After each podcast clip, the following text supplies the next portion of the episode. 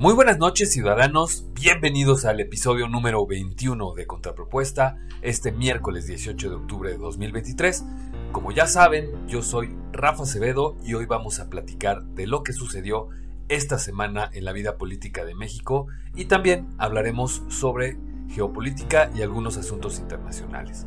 Todo esto desde el punto de vista más importante, el punto de vista de los ciudadanos como ustedes y como yo.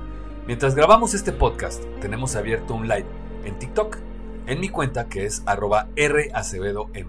Y en este live leemos los comentarios de quienes nos acompañan después de cada nota y al final cerramos la grabación para Spotify y nos quedamos en este mismo live a platicar sobre estas notas eh, con nuestros amigos y por supuesto con nuestra magnífica comunidad de reencuentro. Contrapropuesta existe gracias a Reencuentro, nuestra iniciativa ciudadana plural, donde buscamos soluciones sin perder la ciudadanía porque hoy más que nunca, hashtag tenemos que hablar. Y principalmente tenemos que hablar entre nosotros. Y pues bienvenidos a este capítulo 21 de 18 de octubre de, o sea, 21, capítulo número 21, este 18 de octubre de 2023. Y pues aquí tenemos un par de anuncios parroquiales, nada, nada que nos, que nos tome más tiempo, así es que, eh, pues ahí les va. Como ya saben, y ya les había comentado en episodios pasados, el, eh, tanto Monse, que es la productora de Contrapropuesta, como su servidor, estamos haciendo de 8 y media a 10 de la mañana, estamos leyendo las portadas en TikTok. Eh, hoy, por ejemplo, tocó en mi cuenta, la siguiente, la siguiente mañana, pues toca en la cuenta de Monse, y así es que estamos dando las noticias, damos un poco de opinión, pero principalmente que estén a partir de las 10 de la mañana, completa y absolutamente informados. Esto incluye los deportes. Y pues bueno, eh, hoy tenemos una nota que va a tocar este tema, pero el viernes, este es el segundo anuncio parroquial, el viernes eh, tenemos un invitado especial, eh, tenemos un live programado, como los que ya conocemos en Reencuentro, y este live se trata de la aprobación de la, de la reforma de la ley de ingresos 2024. Vamos a tener a un fiscalista, a un especialista en este tema. Síganlo aquí en TikTok. Él es Fidel.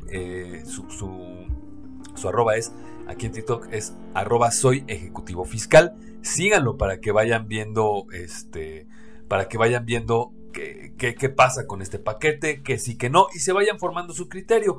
Esta plática es totalmente descargada de cuestiones políticas, de, de irnos hacia la izquierda, hacia la derecha. Es única y sencillamente la plática donde vamos a enterarnos muy bien de qué se trata esta reforma fiscal. Y pues vámonos ¿Qué les parece a la primera nota del día de hoy? A la que yo titulé De 0 a 100 antes de arrancar. INE regaña a Xochitl y ordena a Claudia suspender su gira. Y pues la Comisión de Quejas del Instituto Nacional Electoral ordenó tajantemente a Xochitl Gálvez tomar medidas drásticas para no transgredir la equidad de la contienda, de la contienda electoral, por supuesto, para 2024. Esto debido a sus, a sus reiterados contenidos con propuestas electorales y alusiones para la elección presidencial 2024. También esto a partir de seis medidas cautelares, nada más, fíjense nada más, seis medidas cautelares en contra de Xochitl Galvez, mientras que del otro lado a Claudia Sheinbaum le, ordena suspender sus giras y eventos para solo permitirle reuniones exclusivamente con militantes de su partido y a puerta cerrada. Hablábamos ya hace 10 segundos de, em, de estas seis medidas cautelares en contra de, de, de, Xochitl Gálvez por presuntos actos anticipados de campaña. Esto ya confirmado por la sala especializada del Tribunal Electoral y por supuesto que se pone en peligro inminente la negativa o la posible negativa del registro a Xochitl Galvez como, como candidata. Pero también, por otro lado, un golpe fuerte a los esfuerzos de Claudia Sheinbaum para coordinar este, este, este tema de la defensa de la cuarta transformación, puesto que el, el, propio INE le ordena algo muchísimo más contundente, y es que suspenda la gira La Esperanza que nos une y que reencauce sus actos a eventos cerrados, como ya dije, solo a la militancia, como ya también dijimos, sin mencionar propuestas para 2024, sin propuestas de gobierno y a la espera de que llegue el momento indicado para contender de manera legal. Y como siempre pasa entre los integrantes del Movimiento de Regeneración Nacional y en este caso de la doctora super casi premio Nobel Claudia Sheinbaum, pues dando patadas de ahogadas, ¿no? De ahogada. Dice que va a impugnar la resolución de la Comisión de Quejas del INE y por si fuera poco, con la sola declaración, o sea, por si fuera poco, solo con esta declaración de la impugnación, la candidata, la candidata anticipada haciendo gala de su ya conocida ironía, burla y sarcasmo, pues declara que el INE, y abro comillas porque esto fue lo que mencionó, está más preocupado por esto por otras cosas. ¿Cuáles otras cosas, doctora Sheinbaum? ¿No? El INE de Guadalupe Tadei, el INE donde la mayoría de los consejeros son morenistas, eh, eh, pues le pone esta sanción a, Claudia Sheinbaum, también evidentemente a Xochitl Galvez. Y si fuera un poquito más conspiracionista, yo les diría que huele un poco a simulación. Y si no lo es, pues que acaten la orden, ¿no? Sin chistar, sin impugnar. O sea, acata la orden y no pasa nada. Claudia Sheinbaum hizo una transmisión en vivo en sus redes sociales en su eh, la tarde de este martes, donde presumió los regalos que le ha hecho la gente durante, durante sus recorridos por este país. Entre estos regalos, si nada más, seis bastones de mando. Y yo me pregunto, ¿para qué tantos, no? ¿Qué nos, qué, nos quiere decir Claudia Sheinbaum al presumirnos sus seis, eh, sus seis bastones de mando que le han dado en diferentes partes, no? ¿Dónde los guarda Claudia Sheinbaum? ¿Dónde los guardará? Pues como ya mencionamos, Morena y el equipo de Claudia Sheinbaum va a impugnar esta resolución de la Comisión de Quejas. Sin embargo, Mario Delgado, porque Claudia estaba muy enojada ayer, este, Claudia Sheinbaum, eh, perdón, Mario Delgado dijo esta tarde de martes que acatarían la resolución, pero que también la impugnarían. Entonces, como todo en Morena, sí la van a acatar, pero la van a impugnar, pero luego la van a acatar y luego van a decir que no. Entonces, pues qué incongruencia, ¿no? El problema no es que sea su derecho, el problema es este que por un lado la catas y por otro lado la impugnas, pero pues sigues en, estos actos anticipados, te llames como te llames. Y a ver, Claudia Sheinbaum, esto es lo malo, parece nueva o se hace, ¿no? Porque dijo, y, así en sus cuentas de redes sociales, y la libertad de expresión y la libertad de reunión entonces, ¿de qué se trata? ¿De hacernos güeyes y hacer como que las cosas no pasan, porque sí pasan? ¿O qué pretende, una vez más hago esta pregunta, qué pretende no saber Claudia Sheinbaum? Vaya, insulta nuestra inteligencia cuando declara que se cuarta la libertad de expresión, porque no se trata de limitar su libertad de expresión, la que tanto supuestamente defiende, ¿no? Sino se trata de ver qué tanto respeta la ley una posible siguiente presidenta de México. Y este discurso de Claudia Sheinbaum, a mí a lo único que me suena es a un nuevo al diablo las instituciones. Aunado a lo anterior, y por segunda vez en menos de dos semanas, el INE le ordenó a la candidata presidencial de Morena, a Claudia Sheinbaum, bajar, pues esto es además de, ¿no?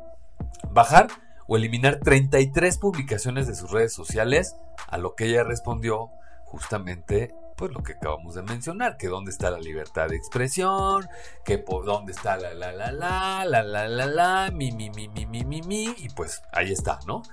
Este, entonces, pues, no, no solo se trata de las giras, ¿no? También no solo se trata de las bardas, sino que también se trata de las publicaciones, y esto solo nos muestra que en un INE principalmente controlado por ideología morenista, pues en este INE se dan cuenta, imagínense lo, graves que están estas faltas, como para que ya le señalen a Claudia Sheinbaum todos estos actos a todas luces ilegales.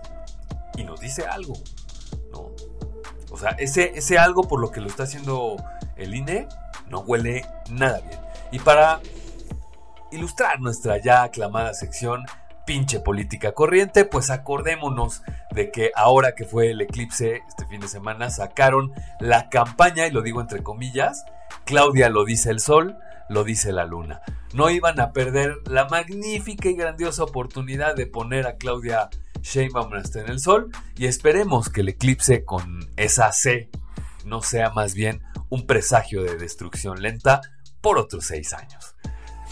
Si esto que está pasando eh, que está pasando de línea hacia Claudia Sheinbaum no es una simulación, pues habrá que seguir defendiendo al INE. Pero si sí lo es, habrá que seguir también defendiendo al INE hasta del mismo. Porque la lucha por defender al INE y ahora que nos toca defender al Poder Judicial de la Federación, ahorita les cuento por qué, como vamos a ver también en unas notas más adelante, no solo es necesario, sino que es urgente y resulta imperativo que ya de una vez por todas cerremos filas, porque si no, esto se va a poner feo. Y estamos al borde del punto de no retorno. Y recuerden una cosa, en realidad no estamos defendiendo a la Corte esta vez.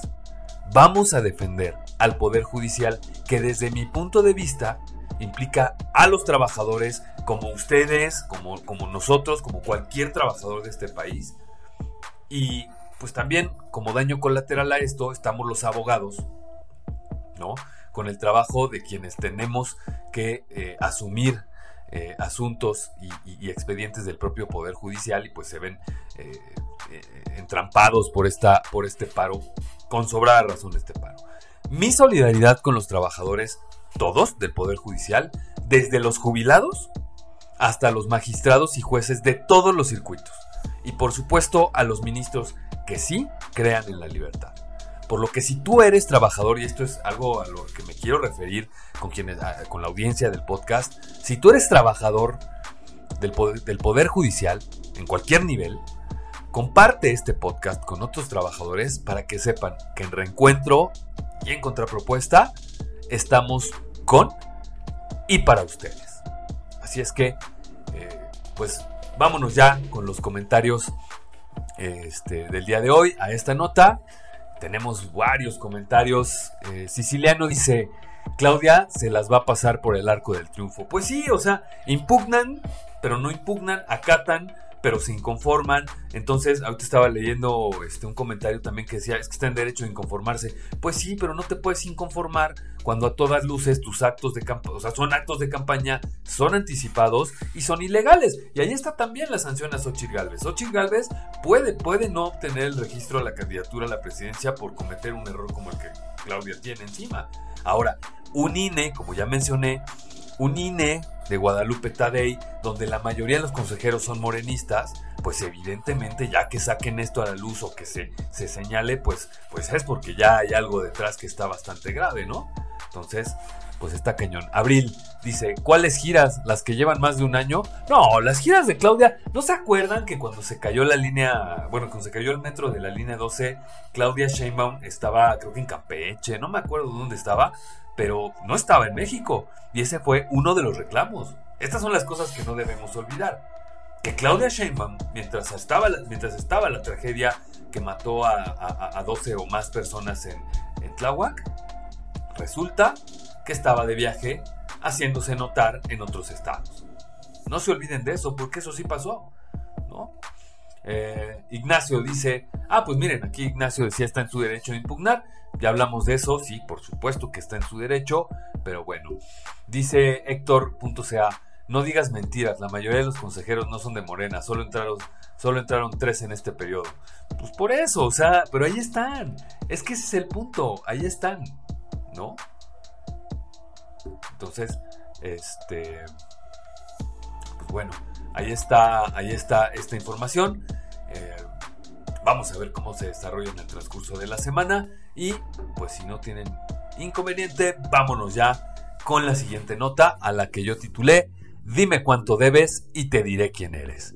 Ya en el pleno de la ley, perdón, ya en el pleno del Congreso, la ley de ingresos 2024. Y pues en septiembre, por ahí de mediados de septiembre, el secretario de Hacienda y Crédito Público, Rogelio Ramírez de la O, dio a conocer la iniciativa de Ley de Ingresos 2024 en la Cámara de Diputados. Esto en el marco de conocer las fuentes de los ingresos y el panorama de las finanzas públicas mexicanas para el próximo año. En ese momento, el Instituto Mexicano para la Competitividad, el IMCO, analizó el contenido de la iniciativa de Ley de Ingresos de la Federación 2024 para conocer las fuentes de los ingresos, de estos propios ingresos. En este análisis, el IMCO señala que los ingresos ordinarios estimados serían insuficientes, y pónganle atención a esto, insuficientes para cubrir el gasto del sector público y que en ese déficit se prevé contratar una deuda, la que dijeron que no iba a haber, una deuda de 1.74 mil, perdón, 1.74 billones de pesos lo cual es equivalente al 19.2% de los ingresos totales. Este monto es el más alto desde el año 2000, entonces, este, pues no que no se iba a endeudar y que, y que todo estaba bien y que todos éramos amigos, y pues ya resultó que no. Eh, este Instituto Mexicano para la Competitividad es un organismo privado, es una organización ciudadana que tiene un centro de investigación en política pública y se dedican a revisar los resultados de lo que publica el gobierno. Desde 2003 cobró importancia esta iniciativa ciudadana y hoy tenemos estos datos que se refieren al paquete económico 2024, a la ley de ingresos y pues eh, emiten estas consideraciones.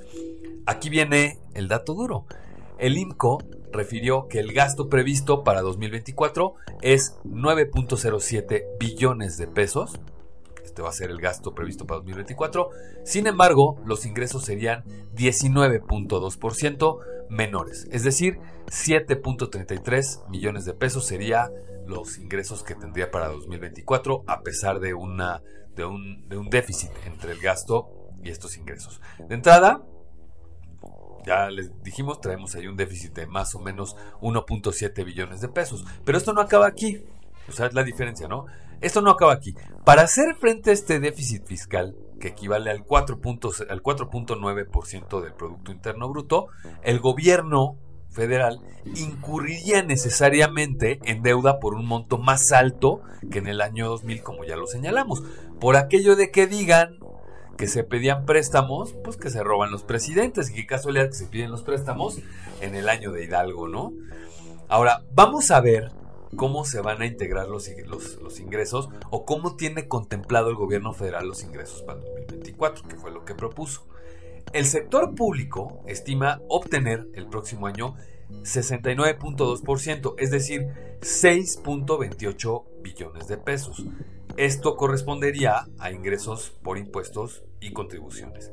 El 19.2%, es decir, 1.74 billones de pesos, sería por contratación de deuda y 11.6%, o sea, 1.05 billones de pesos a ingresos petroleros, siendo estos últimos bastante fluctuantes por diversos factores mundiales que ya conocemos. Ya estamos viendo por ejemplo, Rusia contra Ucrania, ya estamos viendo Hamas contra Israel y evidentemente esto también son variables para el precio del petróleo y sobre todo que no sabemos qué va a pasar en 2024. Según un análisis del economista en 2024, cada habitante, fíjense nada más este dato, escuchen este dato, cada habitante del país deberá 126.818 pesos y ante el endeudamiento, o sea, esto ante el endeudamiento del gobierno.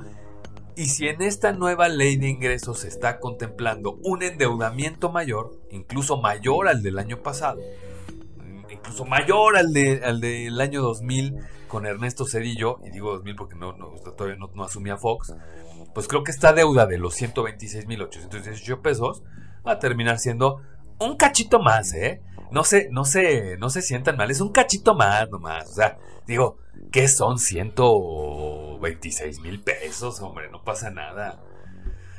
Y pues a lo largo de este sexenio se ha utilizado algo que se llama Fondo de Estabilización de los Ingresos pues, Presupuestarios para aliviar la presión a las finanzas públicas de la federación.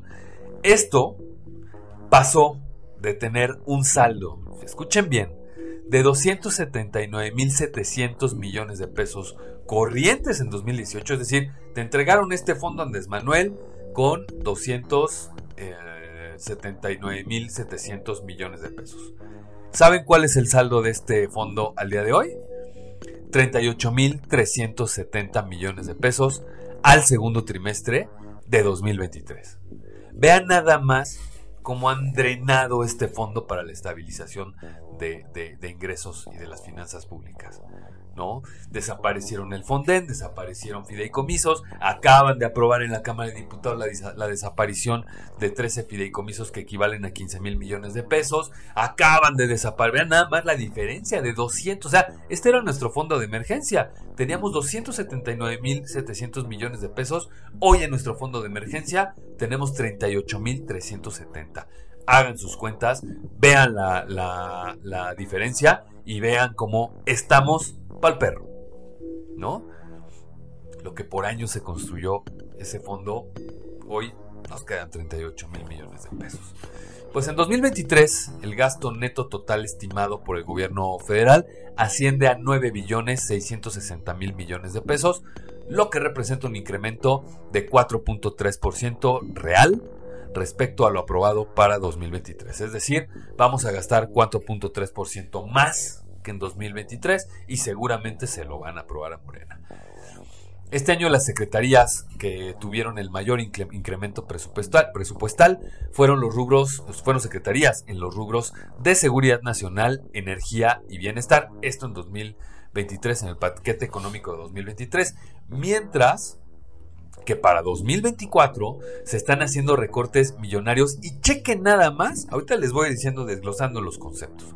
Eh, obviamente son sectores de gran importancia para salvaguardar los derechos de los mexicanos, ya sea por tema de, salud, pero este, o sea, como en el tema de salud, y lo digo porque le van a recortar el presupuesto a la Secretaría de Salud, y vean esto. Y tomando en cuenta justo que se hicieron estos recortes a conceptos que tienen que ver con los derechos de los mexicanos, tales como educación, como salud, como transporte, como agua y como justicia, el IMCO emite estos datos de cuánto recibirá y cuánto recortará algunas dependencias, como en el caso de la Secretaría de, Educación Pública, quien tiene el 11.2% del paquete económico 2024. Sin embargo, escuchen este dato porque también es un dato duro y hay que ponerle atención, a pesar de ser una de las secretarías con mayor apoyo federal, esto después de la Secretaría del, Bienestar, la educación en México solo tiene un PIB del 3.7%, es decir, solo se le da el 3.7% del total del PIB a la educación. Y ustedes dirán, ¿eso es mucho o eso es poquito? Y por eso les digo que mientras que los países, eh, mientras países que pertenecen a la, a la OCDE invierten, bueno, más bien México pertenece a la OCDE, y los países que están, que son miembros, compañeros pues, de, México en la OCDE, tienen por lo menos el 4.3% de su PIB en invertido en educación. Es decir, México es el país que menos invierte de su PIB en educación. Hay para que se den un quemón. Es decir, no se trata nada más de llegar y meterle presupuesto a las dependencias para decir, ya invertí en educación. No, o sea, también hay otras cosas que tomar en cuenta para, para, pues para tomar este, este marco de referencia. Es decir, tenemos a países de la OCDE con 4.3% mínimo invertido. Somos el país que menos invierte de su PIB en la educación.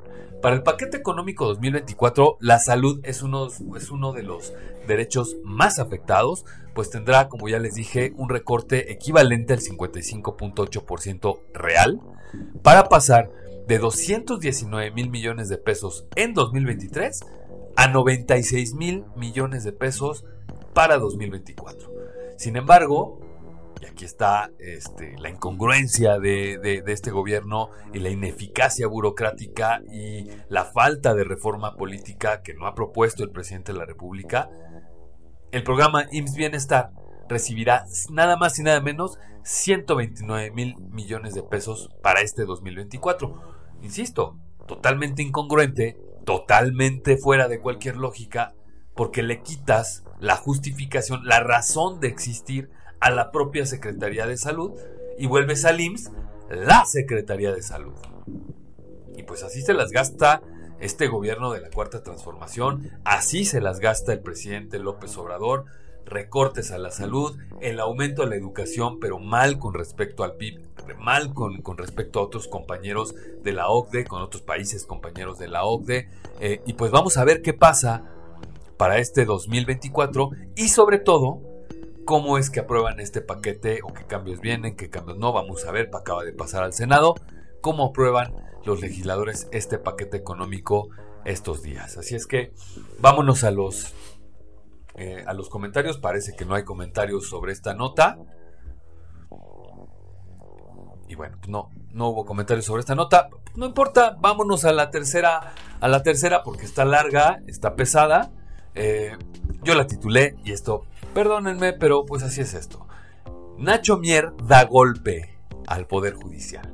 Eliminan 13 de 14 fideicomisos del Poder Judicial Federal. Y pues como ya hemos venido mencionando a lo largo de este podcast, desde episodios pasados, también lo hemos mencionado este, aquí en Contrapropuesta, hablamos de la eliminación de estos 13 fideicomisos que propuso este diputadillo Ignacio Mier quien como que no tiene otra cosa que hacer más que estar eh, creando más y mejores métodos de cromaje para llevar la, para llamar la atención del señor presidente. Y lo digo porque al final de cuentas, pase o no pase esta reforma a la ley orgánica del Poder Judicial de la Federación, para que se devuelvan esto, este dinero de los fideicomisos en este lapso, entre que se discute y se aprueba este, y entra en vigor, en fin, todo el proceso legislativo y entre, lo que, entre que van y vienen los amparos, este, entre que la Corte dice que sí, que no, pues se paraliza y está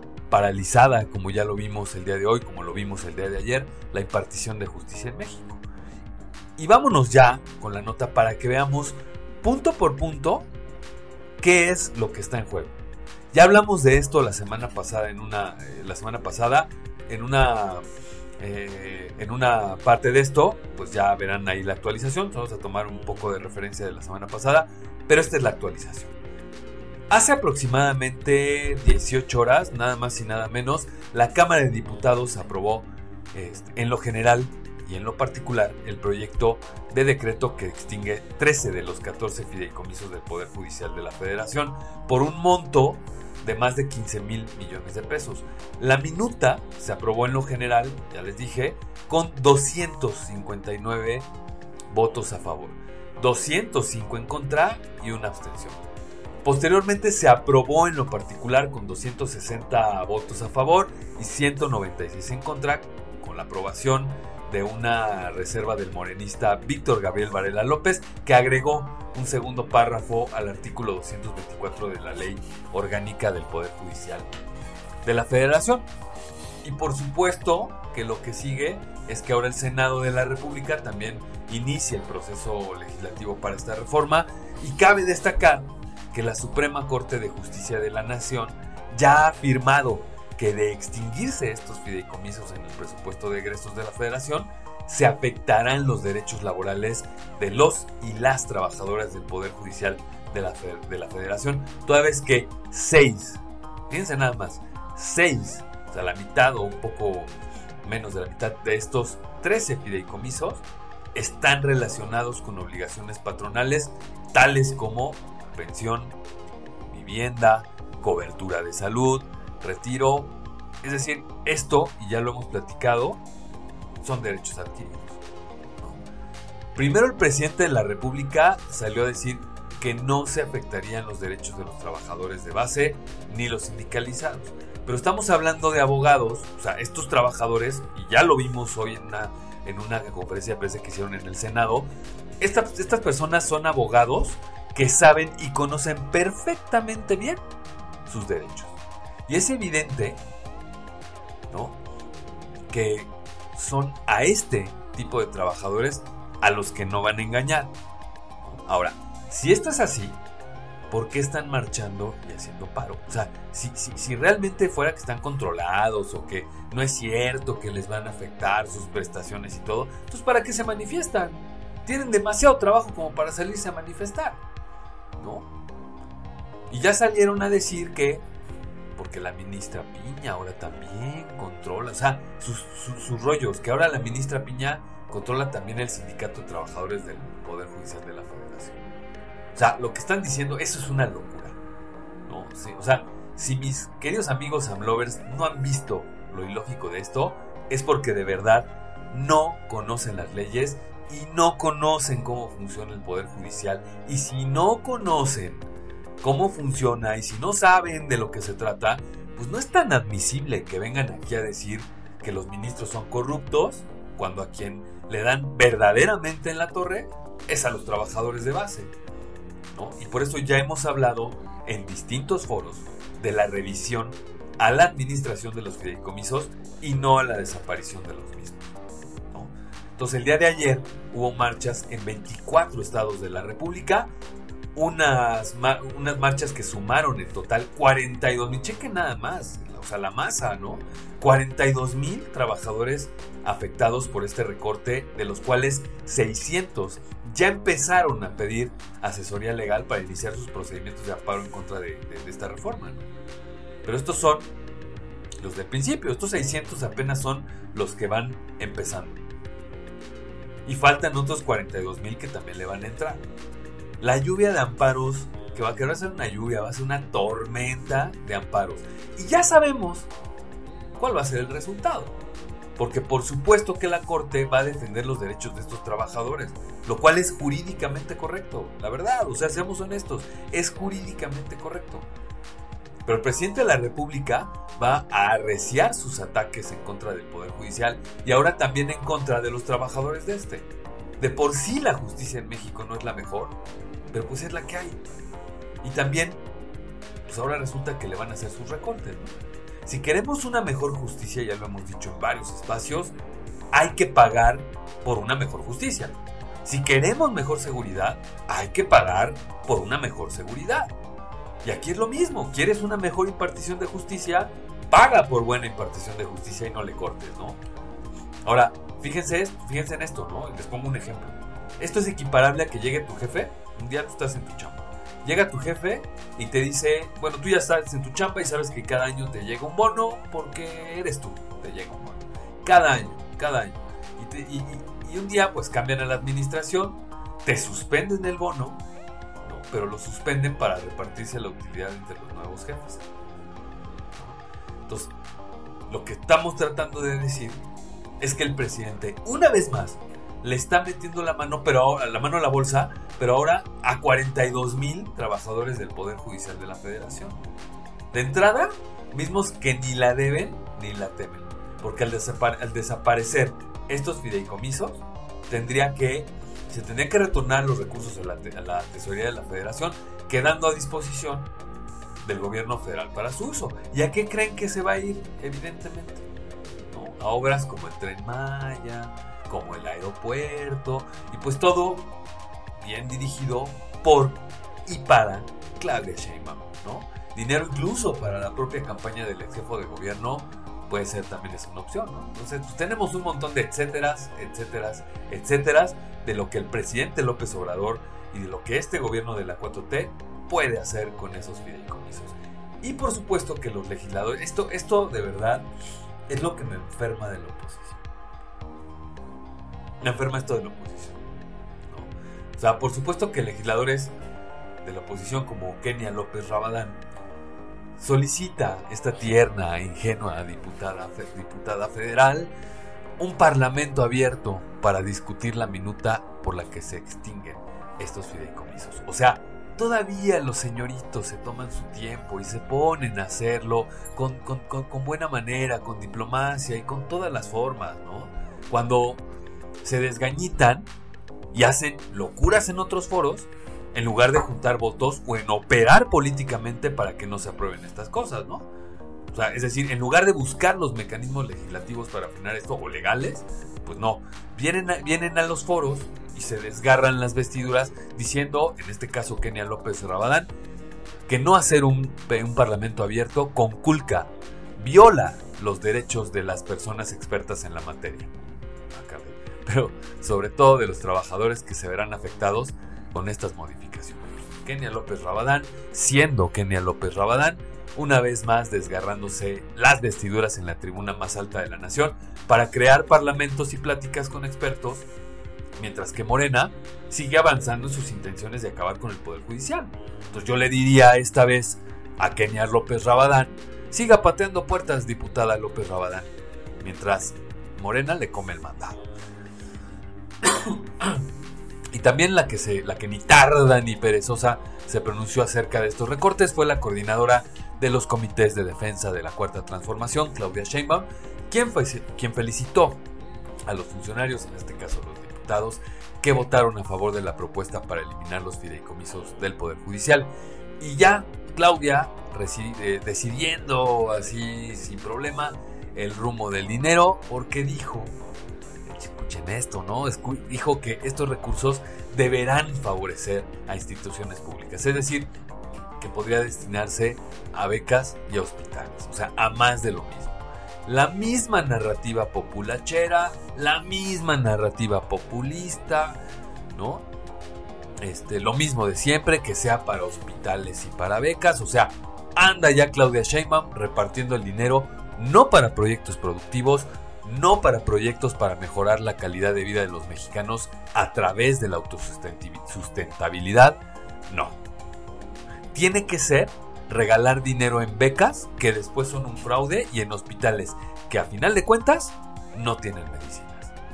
Y hace unos días, en lo particular, y esto es muy importante de tomar en cuenta en este, en este problema actual de la nación, eh, cinco agrupaciones de jueces, de jueces magistrados y funcionarios judiciales expresaron su rechazo al dictamen. Que pretende, en este caso pretendía en ese momento, hoy ya lo logró, este, y que ahora es una realidad, reformar la ley orgánica del Poder Judicial de la Federación. Bueno, ni tan realidad, todavía no canta en victoria porque apenas está en manos del Senado, y pues bueno, vamos a ver si esto se aprueba o no, todavía faltan otros procesos la Asociación Mexicana de Juzgadoras, la Asociación Mexicana de Mujeres Juezas y Magistradas, la Asociación Nacional de Juzgadoras y Juzgadores Federales, el capítulo México de la Asociación Internacional de Mujeres Jueces, esta organización que le, entregó hace un, tiempo a Norma Piña un premio, así como eh, el Colegio de Secretarios y Actuarios de la Judicatura Federal, condenaron ya la aprobación del dictamen bajo el argumento de que son ilegales. Y pues decir que se equivocan sería un grave, gravísimo error, puesto que se trata de la creme de la creme de la impartición de justicia en México. Entonces, pues cómo ir en contra de eso, ¿no? Y aprovechando esta nota me permito hacer un anuncio a nombre del equipo de reencuentro sobre nuestra posición respecto a la aprobación de esta desaparición de los tres fideicomisos y es que cuenten con todo el apoyo el apoyo total y solidaridad de reencuentro tanto a los trabajadores del Poder Judicial de la Federación como a la ministra Norma Piña y a todo aquel que crea y defienda en el Poder Judicial la democracia, la libertad y por supuesto la justicia. Así como también quienes defiendan invariablemente los derechos humanos de los mexicanos. Así es que, eh, pues vámonos a los comentarios. Este, Vamos con Ronald Veneno. Dice R. Acevedo, hasta criticando están comiendo y no agradecen. ¿Qué, habría que agradecer? ¿No? O sea, realmente, bueno, no sé, Ronald, si hay algo que agradecer, pues creo que no lo hemos visto. Hay que comunicárselo a la otra mitad de los mexicanos que creen que no tendríamos nada que agradecerle y solo tendríamos que reclamarle al presidente de la República, ¿no? Jesús Chávez dice, no es cierto, no afectará nada a los trabajadores. Bueno, pues explícanos por qué, ¿no? Este. ¿Cómo se llama? Y Dali. Cuando veamos el dictamen de constitucionalidad, reiremos como cuando la reforma energética. ¿Ok? Bueno, pues esperemos que, que eso este, no, que eso se dé. Mejores deseos siempre, ¿no? Buena, buena vibra a todos. Los trabajadores, dice Monse Chávez, los trabajadores salieron a ponerle un periodicazo en el, hocico a los que atacan al Poder Judicial de la Federación. Pues mm, yo más bien lo veo como trabajadores defendiendo sus derechos, ah, porque pues un presidente sin razón quiere venir y desaparecer algo que por décadas se ha construido por el tema de, de la vida sindical, por el tema de los derechos, por un montón de temas. Ustedes no saben de verdad cuánto trabaja la gente del, Poder Judicial de la Federación. Y lo he dicho recio y quedito y lo seguiré diciendo en estos lives y lo seguiré diciendo en todos los foros. No se trata de los jueces que sí, no se trata de de los magistrados que sí, y no se trata de los ministros que sí. Se trata de que voltemos a ver que si el, que si el sistema de impartición de justicia funciona, es en gran parte por estos trabajadores. ¿no? O sea, se rompen, de verdad, yo les comentaba el otro día, si, si ustedes tienen la oportunidad de ir ya algo tarde, en la madrugada, una, dos de la mañana, por ahí, en el segundo piso periférico, por las, por las flores, volteen hacia, allí en las flores, volteen a ver un edificio que hay del Poder Judicial, son los juzgados administrativos, los juzgados de distrito. Chequenlo y van a ver gente trabajando a la 1, 2 de la mañana. De verdad, hasta las 4 y 5 de la mañana también. Entonces, chequenlo ustedes. De verdad, es, es, es un tema que tienen que conocer antes de venir a los lives, antes de venir a decir cualquier otra cosa. Conozcan el Poder Judicial de la Federación, conozcan a la gente que trabaja ahí. Y no son gente rica, ¿eh? Perdónenme, no son gente rica. Vámonos con el siguiente comentario de Brócolo. Finalmente nos afectó a todos los trabajadores del gobierno. Pues ahí está, ¿no? Ahí está. Entonces, eh, es el poder legislativo el que está atentando contra la autonomía del poder judicial, contra la sustentabilidad de una institución. Eh, hablar de un país próspero jamás implicará atentar contra quien defiende a la Constitución. Es la Constitución que tenemos, es la Constitución que nos dimos los mexicanos y es la Constitución que tendrán que respetar eh, los legisladores porque, insisto, le están robando la Constitución, le están robando la autonomía al Poder Judicial y esto es un tema que, del que he aprendido mucho de mi querido amigo Grillo, que él está dentro del Poder Judicial. Este, es un tema que hay que seguir observando.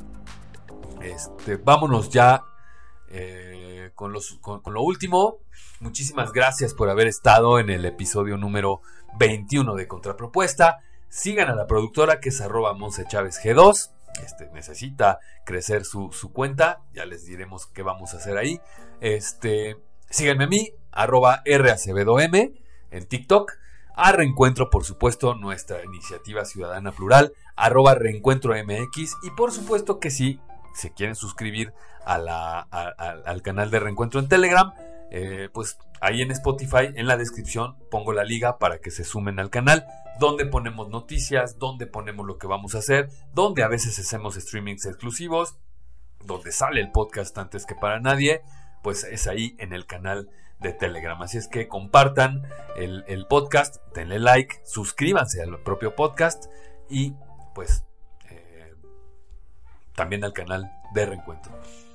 El viernes tenemos, recuerden que tenemos en mi cuenta que es arroba rcbdom, tenemos eh, la presencia de arroba eh, soy ejecutivo fiscal, quien nos va a explicar justamente estos temas de la de la, del paquete fiscal 2000, perdón, del paquete de ingresos 2024, de la ley de ingresos.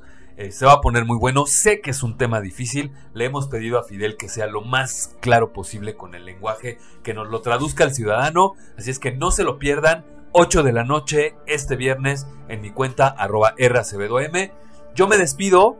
Eh, les mando un gran, gran abrazo. Cuídense del frío. Nos vemos mañana temprano a las 8 y media de la mañana en, la cuenta de Monse. Y pues no me queda más que decirles que cierren la puerta, que se cuiden mucho, pónganse una chamarra, tápense bien. Bye.